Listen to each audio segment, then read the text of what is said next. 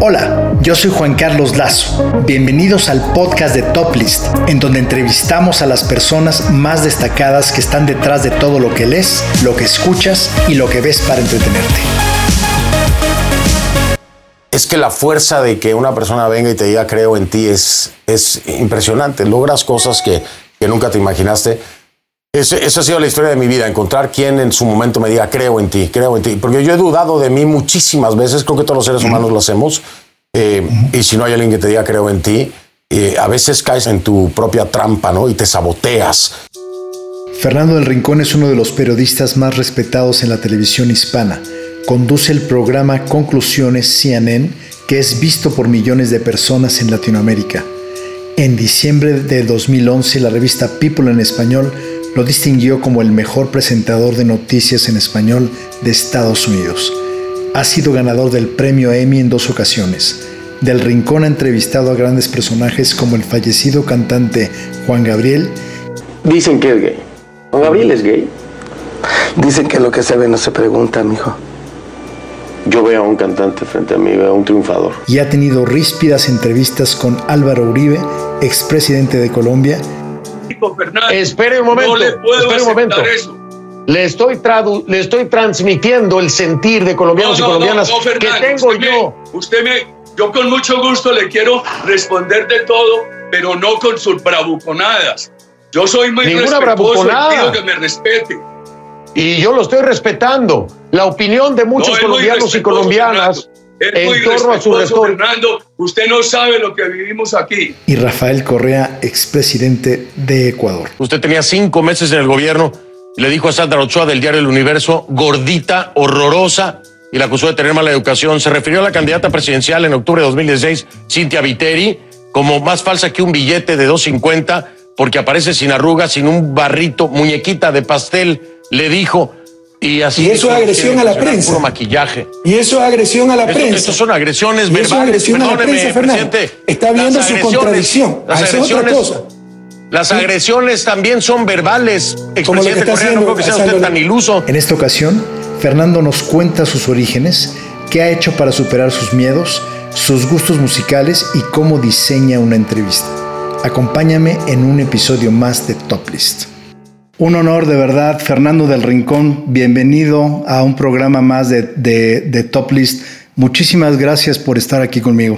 Al contrario, al contrario, Juan Carlos, muchísimas gracias a ti por la invitación y este por el espacio y para pues tener una, una charla. Te iba a saludar, no me atreví, pero te iba a hacer el saludo de Hola Juan Carlos, ¿cómo estás? Exacto, oye, una cosa que yo ya, ya me considero, ¿eh? ya me considero parte de los arrinconados. Yo ya soy ya del club de los Ah, arrinconados que están ahí este, contigo en, en las redes sociales. No, mil gracias, mil gracias, Juan Carlos. Yo sé que eh, desde, por el eh, amigo en común que tenemos, que es Jara, desde el principio con, con mi libro este, estabas muy interesado y sé que lo, lo tienes, sé que lo, lo viste, lo leíste y yo lo aprecio mucho. Ese tiempo es valiosísimo para mí, eh, el que me lo regales y el que te intereses vale, vale oro. No, al contrario, yo soy el agradecido.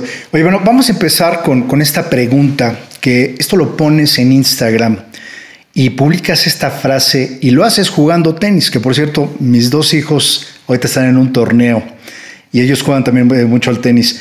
Y esta frase es, si no tienes el talento, trabaja el doble, el triple, lo que sea necesario y algún día llegarás. ¿Qué tuviste que trabajar tú el doble o el triple para llegar a donde estás? Pues eh, te diría, Juan Carlos, que todo, todo tuve que trabajarlo al doble o al triple, como, como en el libro eh, lo explico, estaba en un lugar que es maravilloso y bellísimo, el estado de Chiapas, pero no es un lugar en el que alguien pueda pensar en hacer una carrera en medios de comunicación, hay que ser honestos, es el lugar menos indicado, la, la- la frontera con en Guatemala, ¿no? Como para arrancar ahí una, una carrera en medios de comunicación. Entonces era completamente ilógico pensar que yo iba a poder construir lo que he construido hasta el día de hoy estando, estando ahí. Eh, primero eso, ¿no? Y segundo que, a ver, eh, la formación que, que yo tuve no, no, no fue una formación académica, netamente, y eh, lo, lo cual agradezco enormemente, ¿no? Eh, fueron personajes que, que me fueron eh, formando, que de la forma más eh, empírica, si tú quieres decirlo así, fui aprendiendo lo que me fue dando las herramientas para lograr llegar hasta, hasta donde estoy. Entonces, no tenía eh, tal vez en el momento el conocimiento, no estaba en el lugar indicado. Eh, el talento, en el momento en que arranco, no lo tenía o no sabía que lo tenía. Lo voy descubriendo al paso de los años, pero el lograr competir en un mercado como el de México, en medios de comunicación, hacerte de un lugar eh, sin estar en el lugar adecuado, sin eh, haber pertenecido a, medios de comunicación o, a una herencia en, medios de comunicación de, familiares, me hizo trabajar el triple para poderme dar a conocer, para poder trascender eh, en un estado, en una ciudad, Tuxtla Gutiérrez, Chiapas, en donde no hay muchos espacios para medios de comunicación. Y, fue un esfuerzo tremendo, un esfuerzo tremendo que mi propio padre eh, nunca creyó, ¿no? Nunca creyó en eso, nunca creyó que estuviera haciendo algo productivo, pensaba que estaba perdiendo el tiempo, pensaba que jugaba a los medios de comunicación. Y finalmente, bueno, pues eh, logro concretar lo que, lo que he concretado hasta el día de hoy, pero hubo que trabajar el triple todos. Oye, vamos, vamos directa ya, directo a este, al, libro del rincón a los, a los medios. Y nos vamos con la primera página, que yo creo que es la página más importante de, todo el libro, que es la dedicatoria. Entonces, le agradezco a muchas personas, pero te voy a preguntar por qué específicamente a las siguientes personas. La número uno, a mi Julia Amada, que por cierto me encantó eh, este video que hiciste en un torneo de tenis y Julie te dice, creo en ti. Sí, sí, sí, este eh, vi, de hecho, hoy más temprano que, me comentabas, voy a mandarle ese video a, mis hijos que están en un torneo precisamente de tenis. Eh, eh, es que la fuerza de que una persona venga y te diga creo en ti es, es impresionante. Logras cosas que, nunca te imaginaste. Esa ha sido la historia de mi vida, encontrar quien en su momento me diga creo en ti, creo en ti. Porque yo he dudado de mí muchísimas veces, creo que todos los seres humanos lo hacemos. Y si no hay alguien que te diga creo en ti, a veces caes en tu, en tu propia trampa, ¿no? Y te saboteas, eh, dejas de creer en tus capacidades o, poder hacer algo. Mi Julia amada, pues es mi esposa, eh, obviamente la, la amo, eh, pero además Julia ha estado en momentos bajos, en momentos muy bajos, en momentos buenos, en momentos muy buenos, pero lo que Julie siempre ha tenido es una sonrisa para mí siempre ha creído en mis decisiones, siempre ha creído en mis capacidades. A veces cuando yo ni, yo mismo creo, ella siempre, siempre ha creído. Cuando, cuando finalmente me decidí a, escribir el libro, yo también tenía muchas dudas. Una cosa es querer contar tu historia y otra cosa es saber escribirla. Yo decía, bueno, yo soy periodista, he escrito un millón de notas. Eh, recuerdo también en la universidad que mi maestro de literatura me decía que escribía espectacular, pero, pero bueno, ya un libro, ya era palabras mayores. Y, Julie nunca dudó, Julie nunca dudó. Eh, ese apoyo de ella, e, e, ese creer en mí, como que me daba una seguridad para, bueno, ok, no, le puedo quedar mal tampoco, ¿no? Era entre presión y motivación, decía, no le puedo quedar mal tampoco. Entonces, a ver, échale, porque aquí hay quien, quien cree en ti, no puedes fallar, ¿no? mi, esposa es una piedra angular en, mi vida profesional y, por supuesto, en, mi día a día, ¿no? Oye, a ver, el, el número dos, escribes, a esos seres de luz que me regalaron su sabiduría, a mis indígenas mexicanos, a mi Latinoamérica. ¿Por qué, por qué esta dedicatoria especialmente a los indígenas de Latinoamérica? Mira, eh, ahí hay tres, razones muy importantes de existir para mí. Los seres de luz son todos los que, los que cuando vean el libro o lean el libro o lo escuchen porque está en audiolibro, eh, eh, es gente que apareció sin que yo la buscara. Eh, el que me enseñó a ser locutor de radio, a manejar mi voz, a, aprender a, trabajar en la radio, era la persona menos esperada. Pedro, mi, amado Pedro, eh, luchador, medio enano, medio tuerto. o sea, tú lo ves, tú nunca hubieras pensado, este va a ser mi gran maestro, ¿no? Mi gran maestro fue, mi gran maestro. Pedro es un ser de luz. Está Vicente, Libreros también. Vicente, un hombre que como que eh, adoptó, decidió tomar la figura paterna en un momento en que yo necesitaba precisamente esa guía, cuando vivía lejos de mi familia. Eh, Vicente también apareció en la nada y me dio una lección de vida impresionante, Vicente. Es otro ser de luz. Y, así hay muchos en el camino que, aparecen, marcan mi vida y marcan mi derrotero, ¿no? Y, me, enseñan un camino que, que yo mismo no sabía dónde estaba ni por dónde iba. Esos son seres de luz. Mis indígenas, eh, porque, a ver, toda la vida, eh, mientras estuve en Chiapas, conviví mucho con, nuestros indígenas, pues por las, las cualidades del Estado, ¿no? las características del Estado. Eh, y, me tocaba verlos, descubrí cosas maravillosas cuando por primera vez fui a San Cristóbal de las Casas y vi a estos indígenas trabajando con sus telares y, y me di cuenta de la explotación a la que eran sometidos, de la pobreza a la que vivían me dio mucho coraje. Siento que en México somos, porque eh, no ha cambiado, seguimos siendo muy clasistas. terriblemente clasistas. Eh, terriblemente.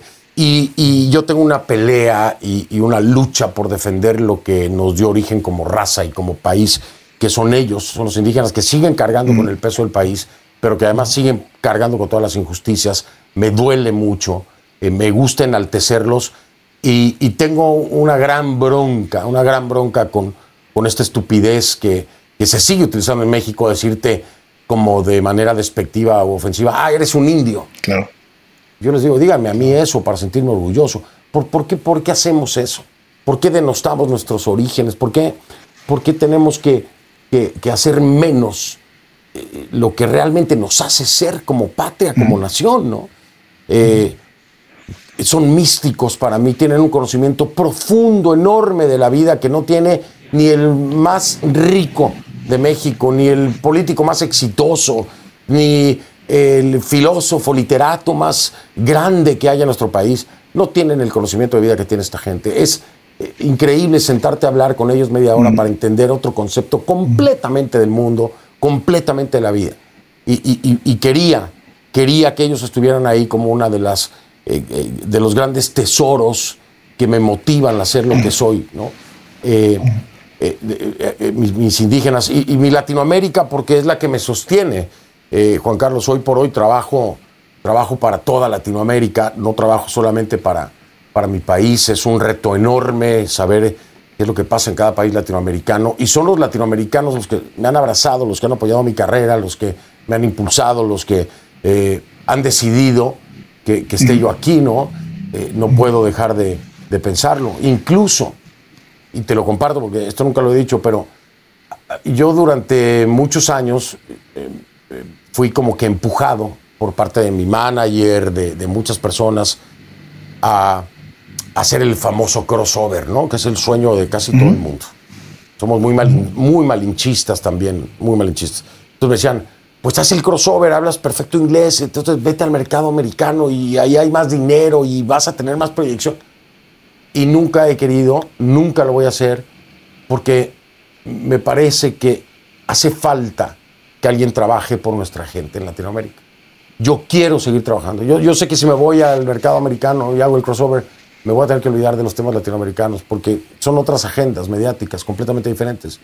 Eh, y Latinoamérica es, es, mi carne, es mi sangre, es, es, lo que soy un latinoamericano. Eh, y por eso también los tengo ahí, son, son pilares de mi vida, son, son cosas en las que me soporto todos los días, cuando estoy más cansado, cuando todo es más difícil. Eh, me acuerdo que, que, soy de ellos y soy para ellos, ¿no? Por eso, por eso los tengo. Totalmente. Y yo he visto mucho, de verdad, el, apoyo y el aprecio de toda la gente de, de, de Latinoamérica, que vamos a hablar más tarde de un evento que estuviste, que vi el, cariño que te tiene la gente en Latinoamérica. Hay, un, hay una tercera dedicatoria, que esta es la que más me llamó la atención, que es a los enemigos. ¿Por qué, ¿Quiénes son estos enemigos? ¿Por qué le dedicas a los enemigos? Porque son, oye, los mejores motores. los mejores motores para que tú salgas adelante son los enemigos. Son los que más enseñan, ¿no? O sea, o, a no ser como esos enemigos que tú mencionas, por lo menos, ¿no? Pues eh, yo te digo una cosa, yo les doy las gracias porque todos esos enemigos, yo soy muy necio, a mí me dices no, puedes y yo te demuestro que puedo, ¿no? Entonces, todos esos enemigos siempre eh, vienen, atacan, son los famosos haters, como les dicen ahora, ¿no? Vienen, atacan, no te creo, mentiroso, periodistucho, vendido, taca, taca, taca, Y entonces, eh, eso para mí es un impulso y un motor, y yo digo, ah, sí, ahí te voy, agárrate, porque ahí te voy, ahí te voy. Y, y, me han provocado avances impresionantes con tal de demostrarles todo lo contrario. Además, la satisfacción, Juan Carlos, de que en algún momento logres callarle la boca a estos haters. Y que incluso. Momentos preciosos. Oye, y que incluso, porque me ha tocado, que estos haters de pronto terminan dándote la razón y te lo dicen, ¿eh? Mis respetos, tengo que pedirte una disculpa, me equivoqué contigo. Eso es mejor que una ovación de pie en el Azteca, hombre. Eso es maravilloso. Oye, pues benditos sean los enemigos. Oye, bueno, a mí me gusta muchísimo, de verdad, averiguar los principios de las historias, eh, el origen de, las personas. Porque finalmente, pues como decía Freud, que, y siempre lo repito en, varias entrevistas, que la niñez es, como el destino. Y, aquí ahí voy a, este, hay una frase que tú dices eh, varias veces que dice, para entenderme hay que saber de dónde vengo. Y voy a compartir unas anécdotas eh, de cuando eras niño. vamos a ir más para atrás de cómo comienzas tu libro. Entonces, te, voy a contar la primera. Entonces, a mí me contaron, ahorita me lo vas a, me lo vas a, afirmar o no, que eras un niño muy curioso, muy inteligente, alumno de primera, de dieces. Y una cosa que te gustaba mucho era las cosas de ciencia. Y cuando tenías aproximadamente siete años, aproximadamente te regalaron un juego de química que supongo era, era, era el mi alegría que todos teníamos, que era una cosa peligrosísima ¿eh? para los niños. O sea, regalaban ese, ese juego, era de cuenta como regalarle a un niño una bomba Molotov. Entonces lo que tú hacías, hacías batidillos y había explosiones con tus fórmulas. Pero hay una, una, anécdota que dice que cuando tú veías en el microscopio, porque incluían un microscopio, eh, entonces veías las gotas de agua y le preguntaste a tu mamá, oye mamá, ¿qué no crees que así como nosotros vemos esos bichitos en el agua, nosotros somos bichitos en una gota y alguien más grande nos está viendo? ¿Te acuerdas de esa anécdota? Sí, claro que sí. Tú tienes que haber hablado con mi mamá, porque eso es, o sea, no, no, no, no sacaste eso? Qué increíble, qué increíble. Qué risa me da, ¿no? Qué, qué, qué, qué buena chamba hiciste, ¿eh? ¿Sí? Pero acuérdate a un principio, un, reportero nunca revela sus fuentes, entonces yo estoy, sí, yo estoy haciendo eso, estoy haciendo mi labor. Guárdate, guárdate la fuente, guárdate la fuente, pero, pero yo me sospecho que fue mi madre. Este, sí, sí, yo pensaba eso, yo siempre decía, y lo sigo pensando, ¿eh? Yo lo sigo pensando, digo, a ver, yo en el microscopio veías ahí los animalitos, ¿no? Y todo. Y yo decía, ¿no será que nosotros somos igual una gota de agua que nos están viendo alguien y nos enteramos? Este, claro, ahora es un concepto antes era muy naive, ¿no? Ahora es un concepto más filosófico, porque creo que también somos una cosa minúscula en este universo y, posiblemente somos parte de, un ecosistema mucho más grande que puede estar incluso bajo observación de alguien mucho más grande. O sea, esto no lo sabemos, ni lo sé yo, ni lo sabe nadie, pero, pero sí, y pensaba otras cosas más locas. Por ejemplo, yo decía, fíjate, eh, como, como niño, yo decía, a ver, mamá, y decía, yo volteo para arriba y veo el cielo azul, ¿sí? Y después del cielo azul está el espacio negro. Y yo le decía, mamá, ¿y qué hay después del espacio negro? Y mi mamá me decía, ¿cómo que qué hay después del espacio negro? Le digo, pues sí. Si, si aquí, si no supiéramos que hay espacio, todo sería azul. Pero después del azul hay negro. Y decía, ¿y no puede haber después morado o rojo, güey? Mi mamá se volvía loca, ¿no? Porque eran unas. Yo todavía me vuelvo loco pensando.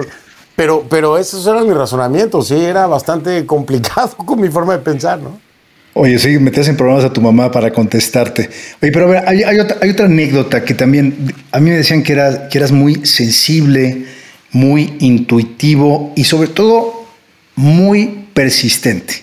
Eras de fregar, fregar y fregar hasta que no, hasta que lograbas lo, que, lo, que, tú, eh, lo que tú querías.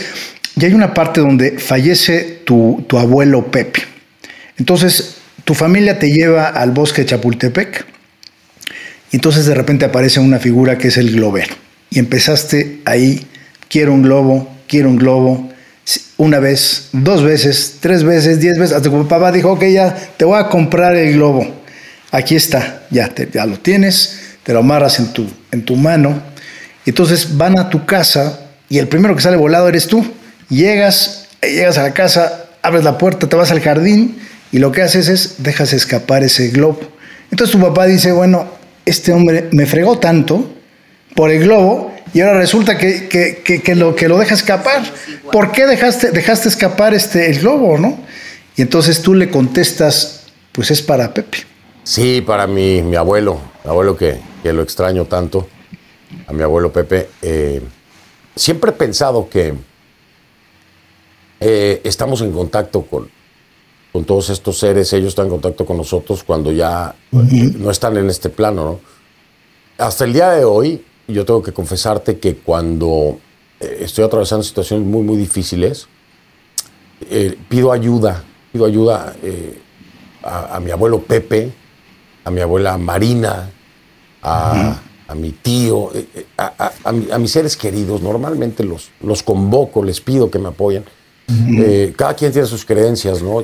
Yo, sigo pensando que es, es imposible que no sigamos eh, enlazados de alguna forma porque a nivel biológico, a nivel celular, eh, tenemos materia de todos ellos y de todos nuestros antecesores, somos parte de, eso. Así que dentro de mí existe aún una parte de, mi abuelo, una parte de mi abuela y de mis tatarabuelos que, no conocí y de, todas las generaciones que hay. Entonces, eh, sí creo que eh, esa conexión que desde niño la tenía, eh, la, sigo manteniendo. Evoluciona con el tiempo la forma de pensar, pero en ese momento yo le mandaba un globo a mi abuelo. Eh, hoy por hoy, a los 52 años, yo le pido a mi abuelo que, que me dé guía, que me ayude a tener claridad, que me ayude a resolver. cuando siento la necesidad, creo que existimos este, a través de, las décadas, a través de, los siglos, eh, con parte de, toda nuestra generación. No, no, puede ser eh, que nos crearon del barro y nada más barro. lo traemos a nivel biológico y celular y, DNA de, todas esas generaciones, así que siguen existiendo en nosotros. Es lo que, lo que yo pienso, ¿no? Pues yo creo que Pepe ha hecho muy buena chamba. A ver, aquí hay una, una otra tercera anécdota que no sé si este, esta, esta cosa que hacías lo sigues haciendo, que tenías una costumbre muy particular, que era cuando veías las caricaturas de los Thundercats de cabeza y al mismo tiempo hacías la tarea. No sé si ahorita lo sigas haciendo, el resumen de, noticias que vas a dar lo das de cabeza. A ver, cuéntame de esa, de esa costumbre que tenías. Ni me preguntes por qué, pero yo, es que yo no sé, hacía unas cosas que todavía no entiendo. Pero sí, me ponía de cabeza a hacer la tarea viendo la televisión al mismo tiempo. Eh, no, ya no puedo, hombre, ya, ya no. Ya no, si me paro de cabeza me da un dolor terrible de cabeza. Este, pero eh, sí, mira, ¿sabes qué, Juan Carlos? Yo creo que, que desde ahí, este, y tú, tú lo has de saber, uno se da cuenta de, de si los niños tienen algo este, que no es normal, hay que saber canalizarlo. Eso también fue una chamba muy importante para mis papás, ¿no? Este, el poder controlar esa hiperactividad y esos razonamientos tan fuera de contexto para, para la edad y todo. Eh, no era fácil, toda la vida he sido así. Eh, me he metido en muchas broncas porque siempre pienso diferente eh, en, muchas, en muchas áreas. Entonces, creo que desde ahí ya empezaba a marcarse mi, mi carácter y y esta forma de, sin quererlo, ser diferente, ¿no? Hoy sigo siendo completamente diferente dentro de mi propio contexto de periodistas, ¿no? Entonces, eh, muy orgulloso además, ¿eh? Muy orgulloso de ser diferente, de, no eh, seguir los mismos patrones y los mismos esquemas. Me parece que eh, en esta vida hay que proponer precisamente y las formas diferentes de pensar proponen. Hay quienes aceptan, hay quienes no eh, pero la oferta siempre de una proposición de ver y vivir la vida diferente, creo que es muy válida ¿no? y, muy rica además también. Oye, Fernando, bueno, aquí voy a, voy a, voy a mencionar una, eh, una parte del libro que la historia, o sea, tu historia es de una perseverancia y un esfuerzo total. Entonces voy a, te voy a leer esta, esta parte. Dice, con retazos de alfombra vieja, que no recuerdo en dónde los conseguí, le di un poco de, le di un poco de suavidad al suelo para poner una colchoneta que usaba por cama y con una estructura de ganchos había logrado colgar mi ropa para evitar que hicieran sus nidos las hormigas. Nada acogedor, créanme. Y este es un relato, como bien lo dices, eh, este, comienza en Chiapas, que es uno de nuestros estados pues, más pobres, y ahí empieza tu historia. Y tú le dijiste muy bien, o sea, que aquí tú, tú te preguntabas, pues, ¿quién, ¿quién, me va a dar una oportunidad? Pero en ese comienzo, ¿qué había? ¿Había miedo? ¿Había, ¿O había una seguridad de que yo lo voy a lograr sí o sí? ¿Qué había en ese momento? Había terror, terror, no había miedo, había terror, Juan Carlos. Yo me sentía perdido. Yo me sentía perdido en todos los sentidos. Me sentía perdido en el, en el ámbito familiar, porque estaba lejos de mis hermanos y de mis padres. Me sentía perdido en el ámbito eh, profesional, porque no sabía ni qué iba a hacer, ni dónde iba a trabajar, ni quién me iba a abrir la puerta. Me sentía perdido económicamente.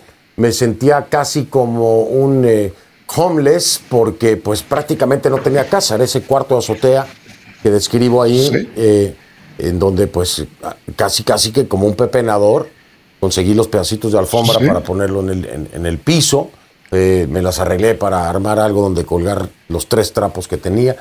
Había terror, había terror porque eh, proyectaba hacia el futuro eh, mi situación presente y yo decía, ¿será que esta va a ser mi vida? o sea, estoy atorado aquí en este momento, pero ¿quién, quién dice que yo puedo llegar a ser algo más? No tengo un centavo, no tengo que comer, no tengo dónde vivir. Estoy viviendo aquí de prestado en este cuarto azotea. Este, tengo una colchoneta. Eh, de, una cosa depresiva completamente. Y, y, mi miedo era permanecer atascado o atorado en ese escenario por más años, ¿no? Este, no había garantía de nada. Y hay mucha gente que desgraciadamente se queda estacionada en, ese escenario por, por, muchos años o por el resto de sus días. había, había mucho, mucha incertidumbre además, ¿no? Este, nunca tuve la certeza, nunca tuve la certeza, Juan Carlos. Eh, yo creo que la certeza ha llegado tal vez en los últimos 10 años, ¿eh? No te voy a decir, no te voy a mentir, no le voy a mentir a la gente. La certeza me ha llegado en los últimos 10 años. Durante toda la carrera, desde ese cuarto de azotea hasta hace 10 años siempre, siempre había incertidumbre, yo no sabía. Que pones, que pones la foto, pones esa foto este, de, de, ese cuarto de azotea en tu libro, pero finalmente tienes, o sea, tú, tú, estabas formado en una disciplina muy fuerte, digo, porque tu padre, tu padre, este, que es eh, veterinario, pues era una disciplina férrea, fuerte, como casi, casi de, militar. y, y bueno, hay muchas cosas que, que, empezaste a hacer. O sea, digo, tú lavabas tinacos, volabas zapatos y hasta diste, diste clases de tenis en el Club Britannia, que por cierto, ahí, este, juegan tenis mis hijos. Pero eh, yo creo que una de las cosas que te, que, te, que te dijo tu padre muchas veces es, si tú vas a ser bolero, pues vas a ser el mejor bolero que, que, que existe. Entonces aquí es, cuéntame de esta filosofía de tu padre y cómo influyó en tu vida. Sí, este, gracias, gracias a mi bendito padre. Eh, fue muy duro, muy duro, Juan Carlos, muy duro. Mi, padre conmigo fue estricto más allá de lo prudente, él lo sabe, lo hemos hablado millones de veces. Nos hemos tenido que, nos hemos tenido que sentar a, pedir perdones y a perdonar, porque me hizo mucho daño la educación eh, a nivel emocional eh, en su momento porque pues estaba muy joven y las pruebas y las exigencias que él me, eh, me ponía eran demasiado elevadas para la edad, ¿no? Pero yo rescato lo bueno de eso.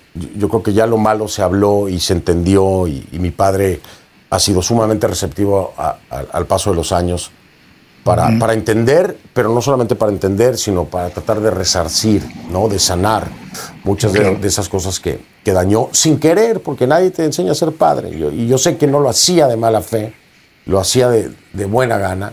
Eh, la educación de él fue mucho más dura que la mía. Yo también ahora como adulto tengo que entender. Mi papá mejoró de cómo fue tratado y de cómo fue educado a lo que hizo conmigo. Hubo una mejoría enorme, pero esa mejoría quedaba lejos de lo que podría ser una educación normal. Pero gracias a esa educación, Juan Carlos, es que he logrado eh, sobrellevar eh, mi carrera he tenido la disciplina, como tú lo dices, casi militarizada, eh, en muchos sentidos, no solamente en el ámbito profesional, eh, sino también en mi vida privada. Eh, he tenido momentos de, grave confusión en los que esa formación que me dio mi padre me ha ayudado a salir, a salir de, patrones equivocados, de patrones enfermizos, de, caminos incorrectos, porque llega el momento en el que te tienes que sentar y decir, esto no está bien, lo sabes, ¿y qué es lo que vas a hacer? Que era lo que me decía el padre, ¿no? ¿Qué es lo que vas a hacer para arreglarlo? Yo no te voy a arreglar tu problema, lo vas a arreglar tú, pero ¿qué es lo que vas a hacer para arreglarlo? Y, esa, forma de pensar es muy práctica, muy, muy concreta, muy directa. Aplicarla, necesitas mucha disciplina. Arranco el día de hoy, empiezo a, no sé, te voy a decir algo, entrenar todos los días, doble jornada, levantarte a las 6 de la mañana, hacer lo que tienes que hacer y a la una de la tarde vuelves a entrenar, por decirte algo, y porque lo he hecho, ¿no? Y entonces, eh, mantenerte así por un año, por dos años, por tres años, es disciplina, y es una disciplina militarizada. Lo mismo en, la carrera.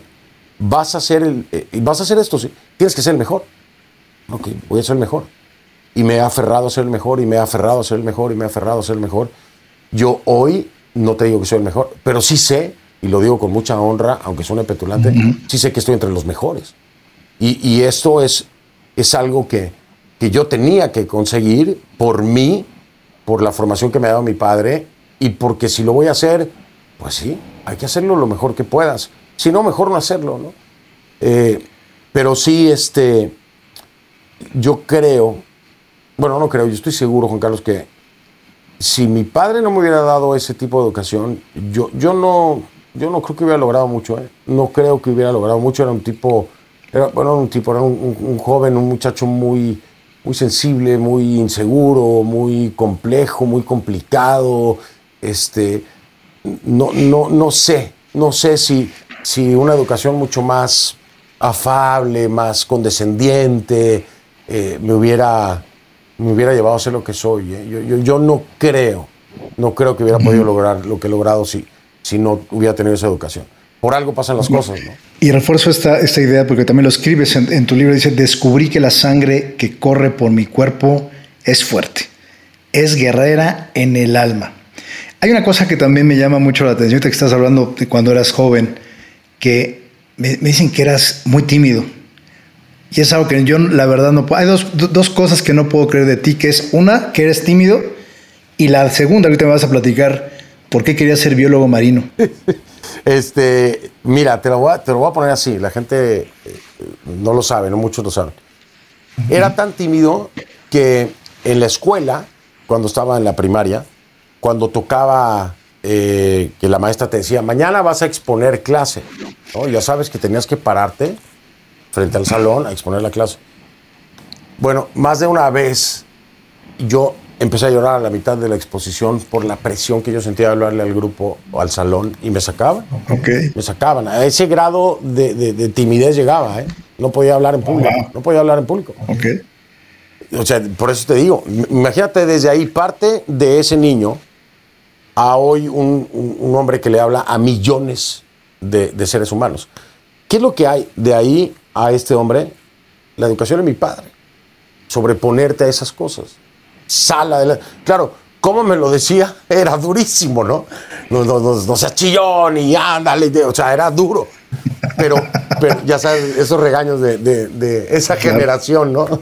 Entonces, era bien duro, bien duro. Pero me empezó a ser más fuerte y más fuerte y más fuerte y más fuerte y se me quitó lo chillón y entonces empecé a hablar en público y empecé a vencer mis miedos y enfrentarlos y a superarlos, enfrentarlos y eso es algo que he aprendido, y lo aprendí por mi padre también, es detecta tu miedo, defínelo. ¿Cuál es tu miedo? A veces en la vida estamos temerosos todo el día, estamos caminando y nos levantamos con angustia y no sabes qué es, qué es, qué es lo que tengo, por qué no puedo dormir bien, por qué estoy inquieto, por qué.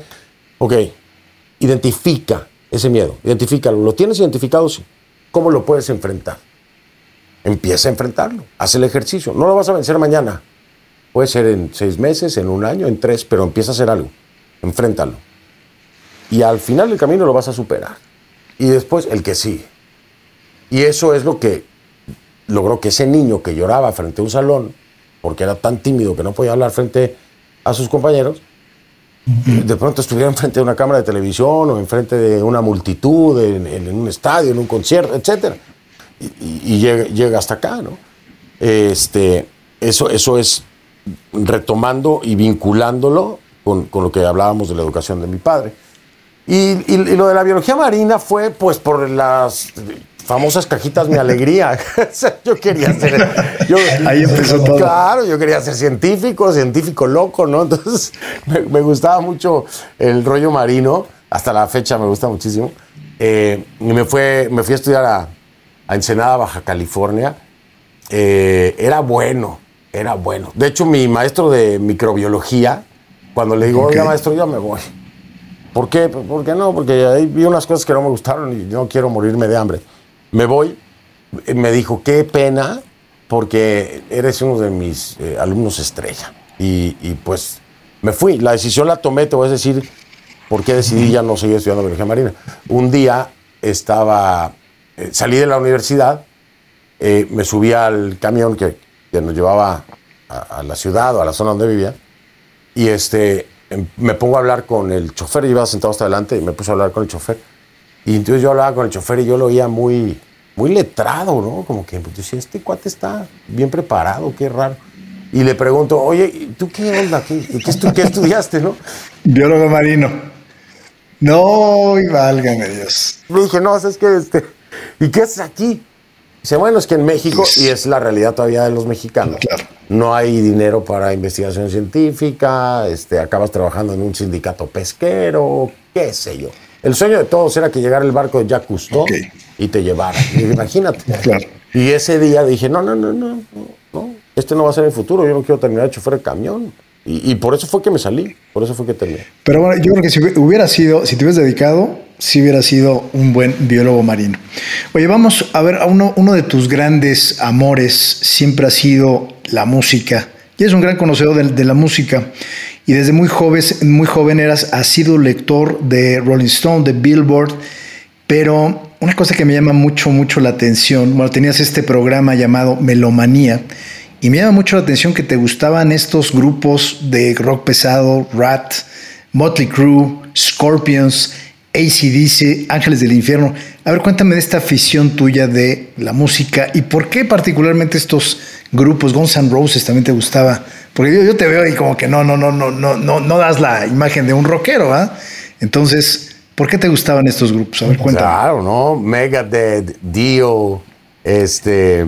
Iron Maiden también te gustaba, yo creo. Eh, ¿Sabes qué pasa? Black Sabbath. Black Sabbath.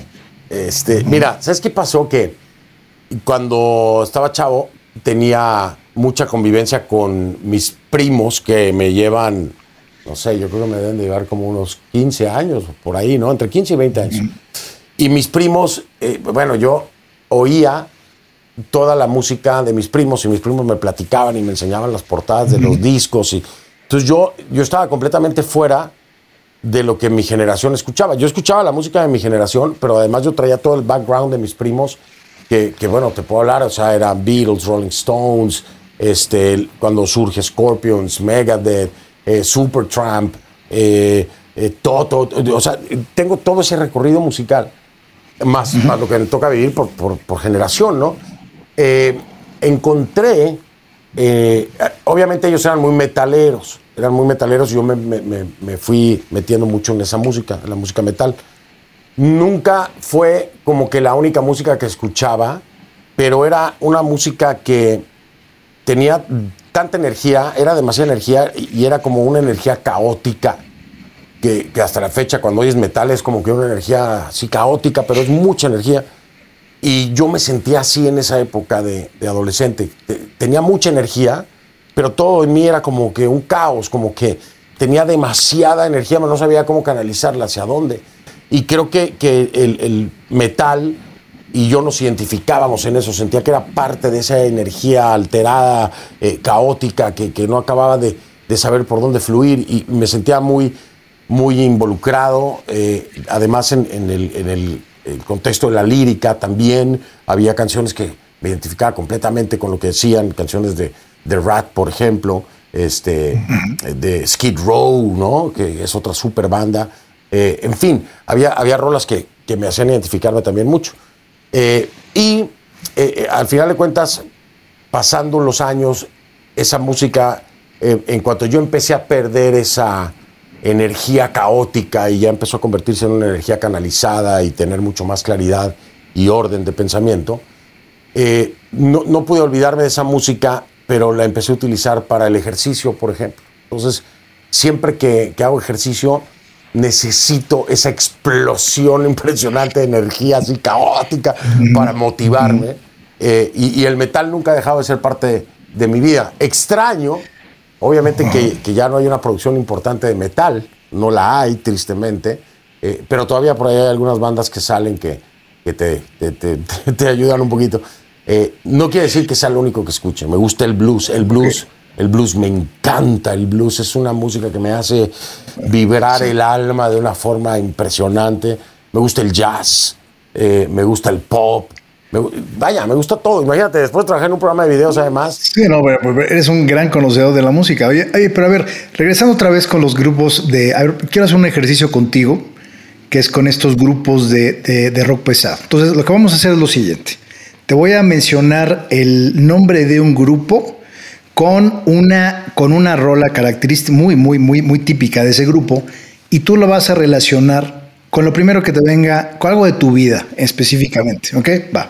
Entonces, la primero, ACDC, Highway to Hell. Primos, este, casa de mi tía Chata en Santa Mónica, en, el Estado de México, eh, en el cuarto de mis primos, con el disco puesto, 33 revoluciones a todo volumen. Ese es el momento. A ver, la número dos, Scorpions.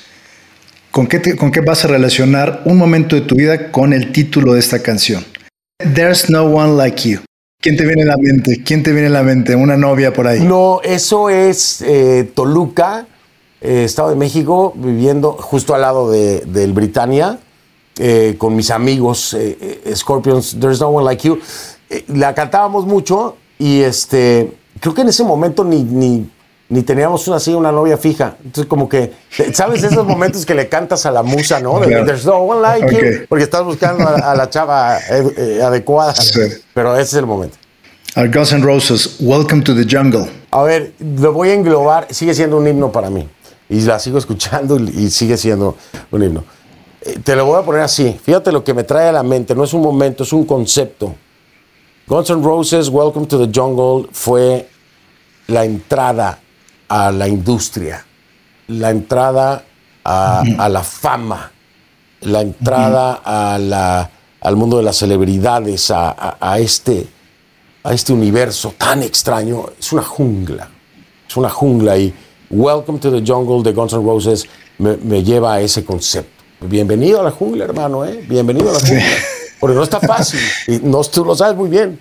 Esta jungla no es fácil, nada fácil. No, es, es, es, complicada. A ver, y otra que es lo contrario, que es, te voy a mencionar un grupo que es metalero, pero tiene una canción muy bonita, es Motley Crue, Home Sweet Home. ¿Qué te viene, qué te viene a, la, a la cabeza? Home Sweet, cuando ves Home Sweet Home, ¿qué te viene a la cabeza? Me acuerdo de Chiapas, precisamente, de Tuxtla Gutiérrez, Home Sweet Home las ganas que tenía de regresar a mi casa. Y no me iba por, por necio, porque no podía llegar a la casa y decirle a mi papá, oye, tenía razón, perdí, no pude con el paquete. Eh, entonces ese Home Sweet Home era, era, una canción con mucha melancolía, para mí era una canción con mucha... Ese piano es inolvidable. Me daba una tristeza enorme, ¿no? Eh, pero sí, ese es esa, era, esa necesidad que tenía de casa, de hogar, de regresar en Chiapas y que, que, no, pues me quedaba por necio, pero, pero me tocaba la fibra durísimo esa rola. Oye, Fernando, ahorita, hoy, hoy por hoy tú estás en, pues estás en CNN y pues estar en las noticias hoy para ti es prácticamente, pues, es como respirar todos los días. Pero yo lo que te quería preguntar, ¿cómo, cómo se conforma un equipo, un, un, equipo de noticias? Porque obviamente pues no eres tú solo, no eres el nada más que tú sales, pero ¿cómo se organiza un equipo de trabajo para trabajar en CNN? ¿Cómo, cómo es este grupo? ¿Cómo se organiza? ¿Quién decide qué, se, qué es lo que se va a comentar todos los días? ¿Cómo es esto? Eh, yo, yo tengo una forma de trabajar muy particular. Eh, para variar, ¿no? no, podía, no podía ser igual que todos los demás. Tengo una forma muy particular de, trabajar. Eh, afortunadamente CNN me ha dejado desarrollarla porque ha dado resultados. Eh, yo soy el productor general de mi programa, no solamente soy presentador, soy el productor general del programa, del concepto del programa. Eh, incluso el propio nombre, Conclusiones, es, es, mío. La estructura del programa está diseñada por mí también. este, toda esta iconografía que tiene eh, ahora cambiamos de imagen, tenemos una nueva imagen. Yo ya no me metí mucho, la verdad, en la nueva imagen. Me encanta, me encanta, pero cambió mucho la, la nueva imagen. Lo demás era mucho más simbólico, tenía mucho más eh, eh, la arroba para hablar de redes sociales, este, signos de interrogación cuando hacía un editorial cuestionando a alguien, el en serio, etc. Pero bueno, ¿cómo, ¿cómo funciona? Conclusiones. Yo soy el que decide editorialmente el contenido del programa. Ah, hay una junta que yo tengo todos los días a las once y media de la mañana con mi equipo de producción. Eh, en esa junta eh, planteo los temas de, mi interés. Estos son los temas que creo que debemos de tomar. A veces son temas que están en agenda y a veces no. Yo trato de no manejarme mucho por la agenda mediática. No, no me gusta caer en ese juego porque es muy fácil caer en los juegos de, de las agendas políticas que lanzan una noticia para hacer escándalo, para que ese día o toda la semana los medios se ocupen de la misma noticia todo el día, toda la semana. Eh, yo siempre trato de buscar una historia o que está creciendo, o que acaba de nacer, o que veo que tiene un potencial de ser algo muy, muy grande. Y, me ha pasado, eh, creo que tengo muy buen olfato, me ha pasado con eventos gigantescos hoy por hoy, Venezuela, 2014. Fui el primero que tomó la noticia cuando era apenas una molestia dentro de una universidad en, el estado Táchira, en San Cristóbal, eh, porque eh, habían agredido a una muchacha dentro de la universidad. 2014, yo fui el primero que la tomó y estuve una semana, dos semanas, metieron presos a dos de los muchachos que, que, me dieron entrevista, eh, entrevisté al canciller, me, me agarré durísimo con él, logré que los liberaran, y bueno, la consecuencia de eso fue las grandes protestas y enfrentamientos que hubo en Venezuela durante 2014, que todo el mundo sabe. Entonces, normalmente trato de hacer eso. Por supuesto, no, no se trata de una dictadura. nunca podría hacer eso. Es una decisión este, democrática. Yo les planteo, estos son los temas que yo veo, por esto, esto y esto, creo que debemos de vivir por aquí. Eh, normalmente el equipo coincide conmigo hay ocasiones en las que no, yo escucho perfectamente a mi equipo, me dicen, oye, pero ¿y esta noticia? Yo creo que tenemos que traerla. Y, a veces les doy la razón, digo, ¿sabes qué? Es cierto, tienes razón, vamos a meterla. Dejemos la otra pendiente. Decidimos ahí editorialmente eh, cuáles son los temas. Y ahí mismo eh, trabajamos en los invitados. A mí me gustaría tener a fulano, fulano, perengana. Eh, le decimos al booker, tengo un booker especializado para buscar mis invitados. Y entonces ya él toma nota de cuáles son los invitados ideales para, para eh, el contenido del programa. Eh, le damos dos o tres opciones siempre, de más a menos, porque a veces no se logra conseguir el invitado. Eh, y, después de eso, bueno, ya se pasa, resumiéndote, se pasa lo que es la estructuración de, del contenido. Ya a estas alturas, al principio lo hacía yo personalmente, estoy hablando de hace cinco años. Yo me sentaba a escribir parte del programa, el primer segmento completo, este, o a veces todo el programa. Eh, y, bueno, estaba pegado todo el día, era una cosa brutal el trabajo que, se hacía. Eh, a través de los años he venido capacitando a mi equipo, eh, hemos tenido cambios, tengo un gran productor que, que, también es periodista, que también tiene un gran sentido editorial, Julián Zamora, que también este, tiene el entendimiento completo de, de la estructura del programa y de lo que es el programa. Y he, ido delegando, porque ese también es otro de los grandes secretos de poder ser un, líder dentro de tu equipo de trabajo, el saber delegar, ¿no? Sí, eh, claro. y, hoy que, el programa está establecido, que es un programa sólido, que es un programa emblemático de la cadena, que es el programa número uno, que tiene la penetración que tiene en Latinoamérica, yo, yo he ido delegando porque no tenía vida, realmente, Juan Carlos, te soy honesto, no tenía vida. Eh, hoy por hoy confío 100% en mi equipo. Em, siempre hay algunas directrices durante el día. Oye, miren este documento, incluyanlo. Eh, esta declaración acaba de salir y estamos monitoreando el evento durante todo el día para concentrar lo más reciente y, obviamente las partes, siempre hay partes, contrapartes, temas legales, etcétera, que tenemos que incluir. Sí. Oye, una cosa que también me, me, llama mucho la atención es tu estudio, que bueno, en el 2020 obviamente pues a todos nos cambió la vida y creo que también la forma de dar noticias se está cambiando por completo. Tú estás, hiciste un estudio súper completo en tu casa. Y a ver, platícame cómo es este estudio, tú lo manejas, hay un equipo todos los días en tu casa, está el maquillista, los camarógrafos. ¿Cómo es esto? A ver, platícame de este gran estudio que, que pusiste, no sé si está en la sala de tu casa. ¿Cómo es esto? No, de hecho es eh, un estudio que está en lo que era mi estudio, donde tenía todas mis cosas de, de, de, de trabajo, mi computadora, etc. Eh, fue muy raro. No, a ver, te voy a explicar porque esto no lo sabe la gente. En 2019, ajá, 2019, antes de la pandemia, um, por ahí de octubre, más o menos por estas fechas, yo no sé por qué a mí me entra una gran necesidad de hacer un estudio de televisión. Pensando un poco en el streaming y todo esto, ¿no? Eh, y estaba necio y aferrado a que quería hacer un estudio de televisión en, en, en la casa.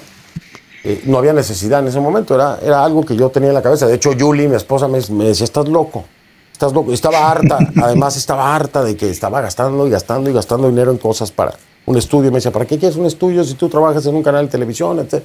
Y yo decía, necesito un estudio, necesito un estudio. Me metí durísimo en el tema, eh, estuve estudiando eh, mil cosas, ¿no? Técnicas, etcétera. Eh, y empecé a montar el estudio ahí, 2019. 2020 viene la pandemia eh, y de pronto un día me llaman CNN, fue marzo, estoy casi seguro que fue marzo. Me hablan de CNN y me dicen, oye, este, nos van, todos se van a sus casas y, y quieren que se hagan los programas desde sus casas. Y yo, pero ¿cómo los van a hacer? No? Pues vía Skype, me dice. Y les digo yo, bueno, pues está cañón porque el Skype se cae, es muy inestable, etc. Este, y me dicen, ¿puedes salir al aire ya? ¿Cuándo puedes salir al aire tú desde tu casa? Oye, sorpresa, yo ya tenía montado un estudio. No es. No, Aceleró todo. Sí, no, no es el que tengo hoy. El que tengo hoy ya es otro nivel. Pero, este. eh, me- les digo, no, pues yo puedo salir hoy mismo, ¿no? Y me dice, ¿en serio? Sí. Bueno, pero cuando salgo, salgo con tres tiros de cámara. Tenía una cámara remota en el balcón de mi casa que te da toda la vista de Miami, porque era muy, muy particular. Por ejemplo, jueves o viernes en la noche en Miami las calles son una locura, más en la zona del downtown, en Brickell, donde vivo yo. Y entonces era también una forma de mostrar cómo había cambiado la vida, porque todo el mundo estaba encerrado. Entonces las calles vacías, a las 10 de la noche ya no había nadie. En un viernes por la noche en Miami eso es una locura. Inimaginable que las calles estén vacías, ¿no? Había una especie de toque de queda, etcétera. Eh, y de ahí fue, yo soy muy necio, muy, soy muy, este, soy muy, este, soy muy anal, esa es la verdad. Soy así como que todo tiene que ser perfecto y lo mejor y, y entonces me pongo muy, este, picky con todos los detalles. Y entonces yo fui evolucionando y dije, este estudio tiene que ser mejor. Y todos los días hacía algo diferente para el estudio y le metía y cambiaba y, pa, y, y bueno, cuando vine a ver, pues eh, tenía ya el estudio este con video wall, metí iluminación profesional, etcétera, etcétera. Todo esto de, de, de mi bolsa, ¿no? Esto no fue CNN que me empezó a dar plata, todo esto fue mi bolsa, iba evolucionando. Y yo me daba cuenta, Juan Carlos, de que pasaban los días y esto se ponía peor de la pandemia y yo decía, esto va para largo. E- e- Esto va a ser un buen rato de pandemia. Déjame hacer, la gente se merece un estudio, estudio de televisión. La gente que me ve, ah, yo tengo que darles lo mejor. Tengo que darles un estudio de televisión de pe a pa, ¿no? Al derecho y al revés. Y De primera. De primera, claro. Y entonces ya mandé a hacer un escritorio que tenía mi logotipo enfrente. Este, eh, me, me hice este video wall que está aquí atrás, que de hecho eh, eh, Julie me ayudó a montar este video wall, aunque no lo creas, mi esposa. es una guerrera. Eh, hice el video wall, entonces ya monté todo, me compré un Jeep robótico, este, un slider robótico, tengo cuatro tiros de cámara, y si tuvieras el espacio es, es mínimo. Este, pero bueno, se logró hacer y, y bueno, ya el programa al aire, el estudio, se veía como un estudio de verdad, ¿no? Oye, entonces no hay nadie que, este, tú manejas todo, no hay, no hay nadie que te ayude a hacerlo. O sea, ya es totalmente automatizado todo lo que haces. Sí. Increíble. Hay un, hay un capítulo en tu libro que se titula Un oficio de preguntón. Y vamos a hablar ahorita del arte de, entrevistar. Y una de las primeras entrevistas, eh, una de las primeras personas que entrevistaste en tu vida se llamaba Carla y había intentado suicidarse. Y mencionas que la primera vez que la entrevistaste se entendieron con la mirada y marcando límites y confianzas por primera vez probaste las delicias del arte de la entrevista. Pero aquí, aquí la pregunta es, ¿cómo diseñas una entrevista? cómo envuelves al entrevistado.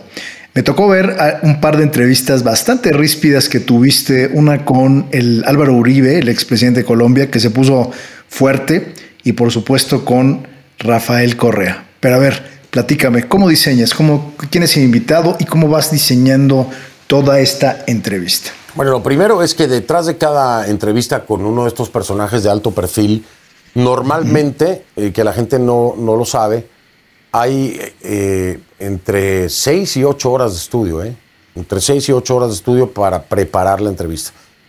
Eh, yo hago mi investigación, obviamente, de todos los temas más álgidos que puede haber en su agenda presente y en, su pasado, por supuesto y voy armando una especie. Yo, yo, no escribo preguntas, nunca me ha gustado escribir preguntas, no, no lo hago como que pregunta número uno, pregunta no. Yo tengo la información en la mesa, tengo la información en la mesa, toda la información que saqué, obviamente la estudio, la tengo presente. Eh, normalmente, y esta es mi, mi forma de pensar, debo saber más que mi invitado. Aunque sea su vida, tengo que saber más que mi invitado. Porque mis entrevistas son muy fuertes, son muy duras, son muy directas y si tú no estás bien preparado, en una respuesta te pueden destruir y destruir la carrera y se te acabó porque no estás ni bien informado, ni sabes de lo que estás hablando, te quisiste pasar de listo y realmente no tenías los fundamentos para hacerlo, ni, ni, ni nada, ¿no? Entonces, mi, mi, mentalidad es, tengo que saber más que el invitado. Primero, de entrada. Segundo, pues conocer todo lo que pueda de ellos en términos, en este caso, políticos, por ejemplo, con Álvaro Uribe, que lo conozco hace muchos años, tengo muy buena relación. Después de esa entrevista que viste, eh, tuvimos una llamada al día siguiente, él y yo, para aclarar las cosas, porque, bueno, eh, tú ya viste lo, lo, que pasó, él decía que era una emboscada. Decía, sí, sí, sí. sí, sí, ¿Está loco? ¿Cuál emboscada? Pues estoy preguntando. este, y, y, con Correa, bueno, eh, sobre todo estos de, de izquierda radical, que ya no me dan entrevistas después de la de Correa, como que todos me, corren. Después de la Correa me corren. Eh, ni Evo Morales, mucho menos Maduro, mucho menos Ortega, eh, mucho menos Díaz Canel. todos esos, Pedro Castillo ahora de Perú tampoco. En fin, eh, preparo la, entrevista y me siento a, hacerla, ¿no? empiezo con lo más actual, siempre. Arranco con lo más vigente y de ahí vamos desarrollando. La información la tengo ahí. ¿Cómo, cómo manejo yo una entrevista? Hay, un grave error que cometen muchos periodistas que es precisamente seguir una orden de, un orden, un, orden perdón, de preguntas. Voy de la pregunta 1 al 10 eh, y no escuchan lo que les están respondiendo. Y a veces la repregunta es mucho más importante, mucho más importante que la pregunta inicial. De la respuesta a veces sale la pregunta más importante de toda la entrevista. Pero tienes que estar atento a lo que te está respondiendo y saber de qué es de lo que está hablando y, entonces traer la información que tú tienes sobre esto. Eso es como que un, plan estratégico, así a grosso modo, de cómo yo planeo una entrevista, pero aquí viene el factor humano, que esto es lo más importante, yo, yo creo que es lo más importante. Tú tienes que saber leer a tu entrevistado, tienes que saber leer sus reacciones, su tono de voz, su movimiento corporal, el movimiento de sus ojos, y ahí te vas a ir dando cuenta ¿Dónde es que lo estoy apretando? ¿Qué es lo que le incomoda? Aquí me está mintiendo, está evadiendo la pregunta y, lo puedes ir llevando. Hay, hay muchos periodistas que piensan que un gran logro, y lo hacen así, hacen un escándalo y wow, lo máximo, es que se enoje su entrevistado, se levanta y se vaya. Entonces, wow, no, lo mató, le hizo la pregunta y no aguantó y se fue. me parece que son los más ridículos que hay. Me parece que, que los que peor hacen su trabajo porque yo puedo hacer enojar a cualquiera para que se levante y se vaya. Ahora, lograr preguntar todo lo que quieras preguntar sin que se levante tu invitado, eso sí es difícil. Eso sí es difícil. Cuando le pregunto a Juan Gabriel que si es gay y Juan Gabriel no se levanta y se va, Claro. es por la forma en que vas llevando la entrevista y cómo vas leyendo al invitado. Y empiezas a entender. eh, yo tomé diferentes cursos de, de técnicas, incluso de técnicas que usa el propio FBI este, y CIA, pa- para entender mucho. El movimiento ocular, por ejemplo, te dice muchísimas cosas. Reconstrucción de ideas, este, eh, este, cuando alguien está acordándose de algo, cuando alguien está inventando algo, cu- cuando alguien este, es más auditivo o sensorial, hay, hay lenguaje también que te ayuda a eso. E- Es mucho más complejo que lo que la gente piensa. Hay personas que con las palabras las puedes ir eh, eh, conectando contigo. Si determinas y te das cuenta que la persona es una persona mayormente sensorial, tienes que empezar a preguntarle cosas como, oye, ¿y cómo te sientes? ¿Y cómo se sintió en ese momento? ¿No? Eh, y, y conectas con, con esa parte del sensorial, el auditivo. Eh, ¿Usted escuchó las declaraciones? Te- ahí, ahí conectas con, con esa persona que es mucho más auditiva, que es visual. ¿Usted vio lo que ocurrió hoy en el Congreso? ¿Cómo ve la situación? Y empiezas a conectar. Es increíble cómo entonces el, el sensorial, el, el- el visual, el auditivo empiezan a conectar solamente por, por lenguaje. Y a eso súmale todo el tema corporal, si están bloqueando, si están abiertos, si están tensos, eh, las líneas de la quijada, cuando se estresan, cuando no se estresan. Son muchísimas cosas. Eh, dirán que estoy loco, pero es- esto es algo que yo desarrollé a través de los años. Obviamente hoy es instintivo y me doy cuenta de inmediato, ya lo manejo así, pero fue un tema de preparación que no tiene que ver solamente con el estudio, que no tiene que ver solamente con el conocimiento del tema o del personaje, sino con todo lo que rodea este, la entrevista. Por eso digo yo que es un arte, es una cosa, cuando la ves así, 100%. cuando la ves así es impresionante, es- son demasiadas cosas al mismo tiempo. Oye, vamos a, vamos a hacer un, un ejercicio de que te voy a hacer un, una- un personaje y tú solamente tienes derecho a hacerle una sola pregunta. Por ejemplo, ¿qué le hubieras preguntado al subcomandante Marco- Marcos, a quien no tuviste la oportunidad de, eh, de conocer cuando Rodolfo García del Pino te invitó a que lo acompañaras y afortunadamente el chief, que así lo mencionas en tu libro, pues no te dejó ir? ¿Qué le hubieras preguntado en aquel momento a su comandante Marcos? ¿Por qué usted no siendo indígena está apoyando un movimiento indígena? Ok, Porque es una buena pregunta. Claro, el subcomandante Marcos todos sabemos que no era. Claro, claro que no era. No era parte de los lacandones ni de ninguna comunidad indígena. Al contrario, al contrario, eh, eh, muchos hablan de que el tipo tenía una formación europea. ¿Sí? Entonces, a ver, explíqueme, ¿por qué usted no siendo indígena está apoyando y encabezando un movimiento indígena en mi país? De entrada, ¿no? De entrada. Ok. A ver, dos. ¿Qué le hubieras preguntado a Mohamed Atta, que fue el piloto del vuelo 11 de American Airlines, minutos antes de estrellar el avión contra la torre norte del World Trade Center? ¿Qué hace que tu Dios pueda determinar si yo vivo o no? ¿Qué hace que tu Dios determine si yo vivo o no? Porque el mío te está dejando vivir a ti, Claro. ¿no? A ver, ¿qué le hubieras preguntado a Fidel Castro en su lecho de muerte? Ahora entiende el sentido de la vida, se arrepiente de todas las vidas que se ha llevado. A ver, ¿qué le hubieras preguntado, ya un poquito más, algo más, más afable, qué le hubieras preguntado a Freddie Mercury minutos antes de salir ante su icónica participación en, en el Live Aid el 13 de julio de 1985, cuando canta Bohemian Rhapsody y Radio Gaga? ¿Qué le hubieras preguntado? Este podría ser tu último concierto. ¿Harás algo para que sea histórico? Bueno, y finalmente, y finalmente lo hizo. Oye, Fernando, ahorita vamos a hablar de, los premios, de los reconocimientos de tu carrera. Tú eres ganador de- del premio Emmy, eh, premio Emmy 2015 de noticia documental a la cobertura excepcional de una noticia de última hora en español, premio Emmy 2018 de noticia documental al mejor periodismo de investigación 2018. 2011, la revista People en español te distinguió como el mejor presentador de noticias en español de Estados Unidos. Pero hay un premio que creo yo que es el más importante de todos y es el reconocimiento de la gente.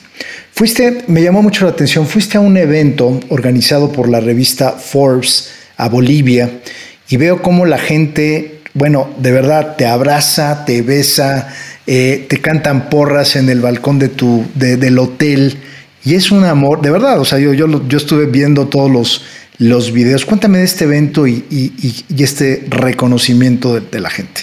Hay algo que, que en, en el es que es muy raro, Juan Carlos. Yo, a mí a veces me cuesta trabajo compaginarlo, pero creo que es culpa mía al final de cuentas. En el libro en algún momento yo digo, en una etapa de mi vida de broma, con esto del rock y la música y, las noticias, que ya estaba ahí encaminado. De broma digo, una vez ahí con, mis hermanos y con, un amigo, les digo, nah, yo voy a ser el único news rockstar, ¿no? un rockstar de las noticias. Lo digo de broma en ese momento. Eh, y, empiezo a desarrollarme como periodista. Como tú sabes, pues eh, soy completamente, eh, pues no sé, bicho raro, por decirlo así. No, no, soy ortodoxo en mi proceder conforme a los estándares de los noticieros y de los periodistas de televisión. Bueno, hoy, hoy, hoy estoy aquí contigo hablando eh, así, porque así soy yo, con, con esto me he visto. Lo pude haber puesto una corbata y un saco, ¿no? O un saco y una camisa para entonces seguir proyectando ese estereotipo. Eh, creo que mi forma de, hablar, mi forma de decir las cosas, mi forma de enfrentar eh, a esta gente autoritaria y demás, conecta a un nivel diferente con la gente. No, no solamente eh, es la información y la noticia como tal, desde un escritorio con toda frialdad, eh, sino que así como me conecté con mis indígenas, cada vez que yo hablo de algún tema, trato de conectarme con la realidad de la gente que se ve afectada por ese tema. Entonces, cuando yo hablo, traigo un, conocimiento interno más personalizado de lo que puede estar viviendo la gente en Bolivia, en Venezuela, en Ecuador, y, me ha pasado en todos lados. Eh, y, me, vuelvo más cercano. Entonces, creo que ahí hay, se borra una línea eh, que es al final de cuentas es decisión de, la audiencia, ¿no? Se borra una línea de, de, este periodista lejano que me dice qué está pasando en el mundo, pero nada más. Y sienten que me preocupo, porque lo hago en realidad, me preocupo por ellos, por su vida diaria, por, por su existencia, y, y, voy un poco más allá. Entonces, me, me, me, me toman como parte de su comunidad formo parte de su problema, porque es real, ¿no? Ellos lo interpretan así, pero es que yo lo manejo igual. Para mí, hablar de Bolivia en su momento fue formar parte del problema de Bolivia, entenderlo, saber hasta dónde se impactaba. Cuando hablé del problema en Ecuador, en su momento me involucré como si yo fuera un ecuatoriano. Es la única forma que entiendo de poder realmente hablar de, de los temas. Para entrevistar a un Correa tengo que saber qué es lo que está sufriendo un ecuatoriano para entrevistar a un Evo Morales, para hablar de un tema de México. Hay que saber lo que está pasando en la calle. El de a pie es el que se ve impactado por todo esto. El factor humano existe en todas las noticias.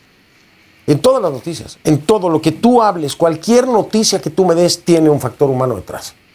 Si el periodista no, si no entendemos como periodistas que hay que conectar con el factor humano, estamos lejos de poder transmitir la problemática de la que estamos hablando hay que conectar primero con ese factor humano para entender entonces esta información, qué impacto llega a tener con esta gente. Y cuando pasa eso, la gente ha decidido que yo formo parte de su comunidad, que me entrego a su problema y que defiendo, defiendo sus intereses, defiendo, porque lo hago. No, no, es algo nada más de postura, es que realmente no puedo con las injusticias, no puedo con los autoritarios, no puedo con los populistas, no puedo con los violadores de derechos humanos, no puedo y lo hago mío. Entonces cuando llego a los lugares la gente me ve como, Fernando llegó, nuestro eh, compañero, amigo, este sí. Y, me ha pasado en Bolivia, es una cosa maravillosa. Me acuerdo cuando empecé con el tema de Bolivia, que si el fraude electoral, eh, me mandaban videos de la gente con, con proyectores en la calle, así contra una pared, viendo conclusiones, no sé, 20, 30, 40 personas, este, en una plaza, en, en Santa Cruz. Impresionante, miles de personas gritando mi nombre y yo ni siquiera me había parado en Bolivia. Eh, este, me pasó, entonces cuando fui fue una locura, bellísima, hermosa, una experiencia de vida increíble. Eh, me, ha pasado en Ecuador, en Venezuela, bueno, no te puedo explicar lo que viví en Venezuela también, una locura. En Guatemala también ha sido, eh, es maravilloso, es maravilloso, es increíble, porque ahí cuando me pasa eso yo digo, a ver, espérame, ¿qué soy yo? ¿Soy, soy periodista o soy cantante o actor? ¿O qué, es lo que está pasando? ¿no? ¿Qué es lo que pasa? Y, hay gente que me lo dice, me dice, pero ¿qué te pareces? Una estrella de rock. me, lo dicen cuando están conmigo, que se sorprende, ¿no? Pero al final de cuentas yo lo tomo como eso. Lo dijiste tú muy bien.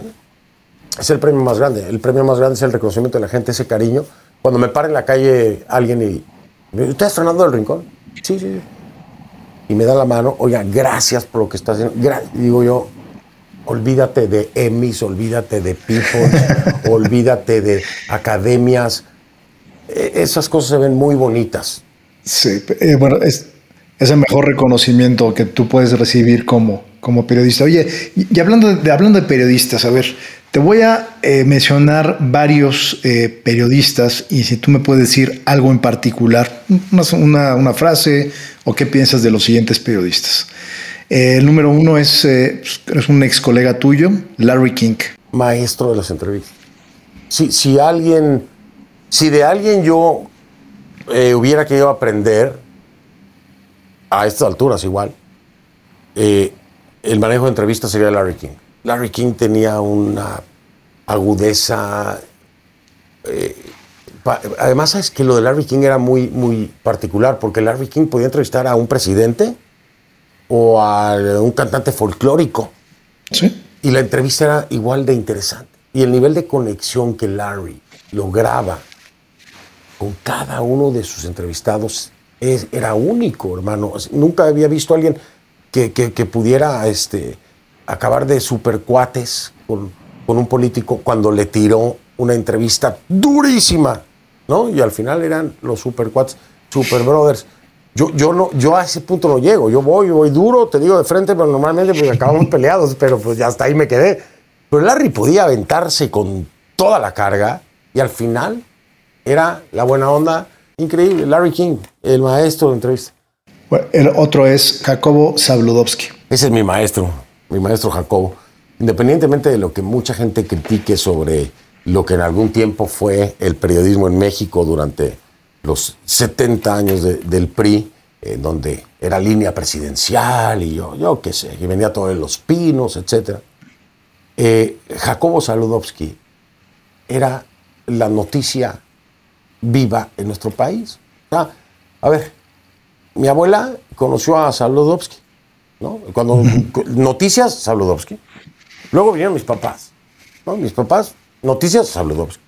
Después llegué yo, Noticias Sabludowski. Y los cambios tecnológicos que le tocaron a Jacobo, ya eso era un reto impresionante, ¿no? Radio, televisión blanco y negro, televisión a color, internet. Jacobo navegó sobre todo eso, lo supo entender y lo supo aprender. Además, el conocimiento periodístico y el conocimiento en ese momento, para mí, para mí, lo que representaba en conocimiento sobre la historia política mexicana. Jacob Solodowski, no yo creo que no había nadie más. Es una enciclopedia impresionante, impresionante. Lo sabía todo. el siguiente es Bill O'Reilly. No, no, ya no. Yo creo que Bill se voló la máquina, ¿no? Sí. Ya no, no, no, no, me parece que, él siempre creo que fue muy ególatra y, y, y medio lo medio lo controlaba, pero después se le voló la máquina, se, convirtió en un, en un este, culto a la personalidad que, no, no, no comparto. No, ya, ah, ahí ya no, ya no me gusta. Carlos Loret de Mola. El buen Carlitos Loret de Mola. Eh, pues bien, me parece, me parece bien. Carlos, nos conocemos de hace muchos años. Este, eh, hace lo suyo con su estilo. había, me acuerdo que me acuerdo que una vez me preguntaban, oye, Fernando, ¿y qué nos puede decir de que tu estilo se parece al de Carlos? Y yo les decía, a ver, les voy a recordar una cosa, bola de tarados.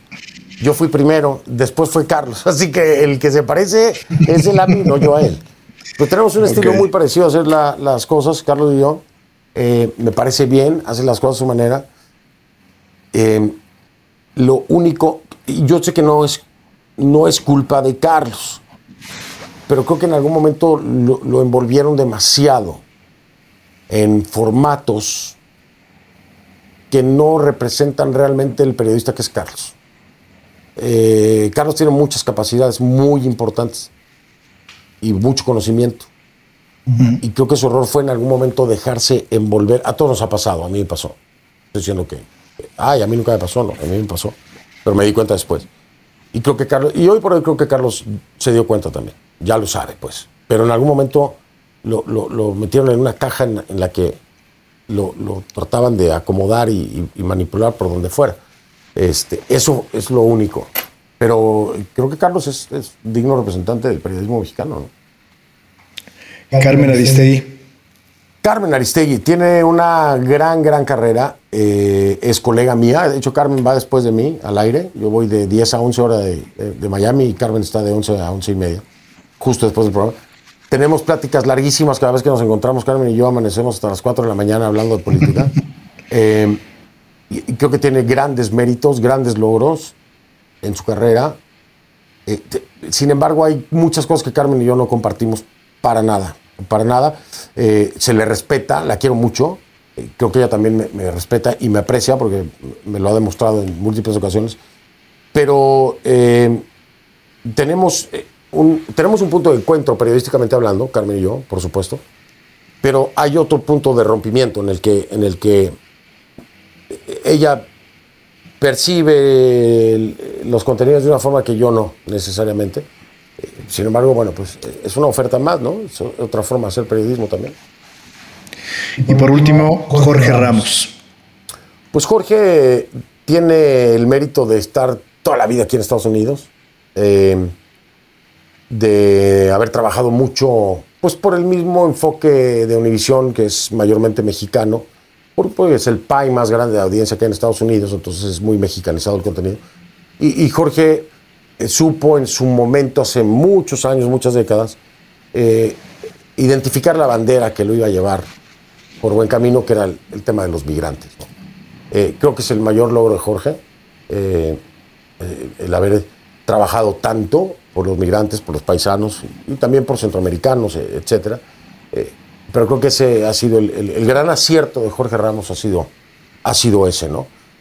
Fuera de eso, pues, no sé, no, tampoco creo que, que pueda este, ampliarle más el, logro. Es, esta permanencia tantos años, eh, el haber trabajado tanto por los hispanos en tema migratorio aquí en los Estados Unidos y, que es eh, sin duda pues, un, gran valor ¿no? para, para el, hispano en los Estados Unidos. Eh, creo que Jorge creo que Jorge va a ser siempre reconocido por eso, por el apoyo y la ayuda que, le dio a los hispanos aquí en Estados Unidos. Oye, bueno, ya, ya vamos llegando casi al final. En un discurso de, en Berkeley, Steve Jobs dice que hay que conectar los puntos, pero solamente lo puedes hacer mirando hacia atrás. Ahora que tú estás en CNN con un gran éxito en tu carrera profesional y ves todo lo que tuviste que pasar y aprender, este, o, por ejemplo, si tú tuvieras la oportunidad que Fernando viajara en el tiempo y llegara con, con Fernando, o, del rincón viajar en el tiempo y llegara con Fernando, ¿qué le diría Fernando, al joven Fernando que empezó su carrera en Chiapas? Lo primero que le diría es, sigue haciendo lo que estás haciendo y, por favor, por favor, no te distraigas con temas personales no te distraigas con temas personales. Si tú quieres llegar más rápido, si tú quieres llegar mejor, si tú quieres llegar emocionalmente más sano, no te distraigas con temas personales. Enfócate en tu carrera y en tu trabajo. ¿Cuál sería en tu top list de consejos que le darías a alguien que quiere ser periodista? que realmente quiera hacerlo, que realmente quiera hacerlo, que no quiera ser famoso, que no quiera salir en la tele, que no quiera tener un programa de radio, porque eso no es ser periodista. Que se defina primero, ¿quieres ser famoso? ¿Quieres ser una celebridad? ¿Quieres tener un programa de radio? ¿Quieres salir en la tele? ¿O quieres ser periodista? Para salir en la tele puede ser un lector de prompter, que eso es muy diferente a ser periodista. Un lector de prompter te puede dar las noticias todos los días. Hay miles, la mayoría, el más alto porcentaje de la gente que está en televisión son lectores de prompter que te dan las noticias. No son periodistas.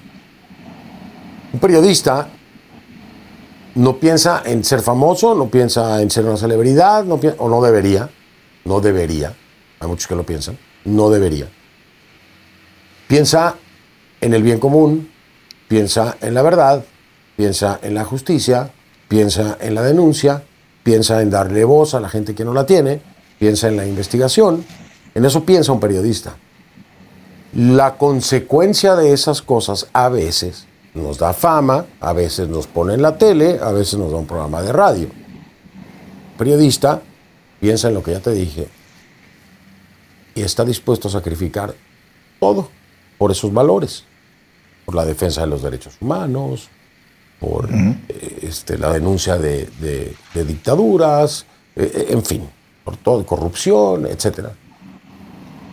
En el periodismo y cuando se es periodista, se sacrifica la vida personal muchísimo. Se sacrifica la salud, muchísimo, y se sacrifican muchas cosas que un lector de prompter o que un famoso o que una celebridad no está dispuesta a sacrificar. Es un estilo de vida y se corren grandes riesgos y te haces de muchos enemigos. Entonces, ¿qué les diría? Primero, ¿sabes lo que es un periodista? ¿Quieres averiguarlo o lo que quieres es ser famoso y salir en la tele? Primero defínete. Y déjale el espacio a alguien que esté dispuesto a sangrar, no dormir, sufrir, no comer y hacerse de muchos enemigos para hacer su trabajo. Oye, Fernando, ¿dónde te puede encontrar la gente en redes sociales? ¿Dónde te encuentran? Eh, estoy en Instagram como F del Rincón, Ahí me, encuentran en, Instagram, F del Rincón. Estoy en Twitter como arroba soy F del Rincón, arroba soy F del Rincón. Y estoy en Facebook como Fernando del Rincón, ahí está mi, mi, página. Eh, sí, ¿no? Es la, bueno, donde puede entrar quien sea, el fanpage que le llaman, este, en Facebook. Y tengo un canal de YouTube que no está desarrollado, pero a veces subo dos, tres cositas interesantes que están ahí. Por temas contractuales no puedo hacer muchas cosas en YouTube, pero también ahí estoy como Fernando del Rincón en YouTube. Oye, pues nos vamos, eh, no sin antes decir tu frase, que es recuerden que siempre existe una luz en las sombras. Y de verdad te agradezco nuevamente tu tiempo, disfruté muchísimo platicar contigo. Me faltaron muchas preguntas que hacerte, pero también por respeto a tu tiempo este, pues ya nos vamos, pero te agradezco infinitamente tu tiempo, padrísimo, y muchas felicidades por, por el éxito de tu libro Del Rincón a los Medios. Juan Carlos, mil gracias, gracias a ti por esta charla tan... Te voy a decir una cosa, no fue entrevista, fue una charla muy, muy bonita, con mucho conocimiento de mi persona, que me sorprendiste porque, te voy a decir por qué me sorprendiste, porque he estado en miles de entrevistas y yo creo que es la primera vez que mi entrevistador realmente sabe quién soy. Realmente tiene información de Fernando. Te lo digo con todo el cariño, en reconocimiento también a la forma en que hiciste la entrevista. Eh, me encanta, me encanta que estés así de clavado, me encanta que te prepares así como te preparaste, me encanta que sepas de la persona. Es la primera vez, Juan Carlos, te lo digo en serio, en serio, en serio, en serio. No es para quedar bien contigo. La primera vez que me hacen una entrevista donde realmente siento que saben quién soy. Es la primera vez en mi carrera. Y mira que me han entrevistado un montón de veces.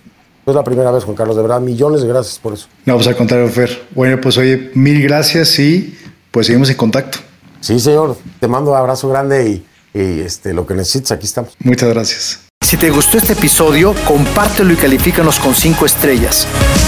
Puedes encontrarme en Instagram en arroba juancarlos.lazo, lazo con Z, o en Twitter arroba jclazo50.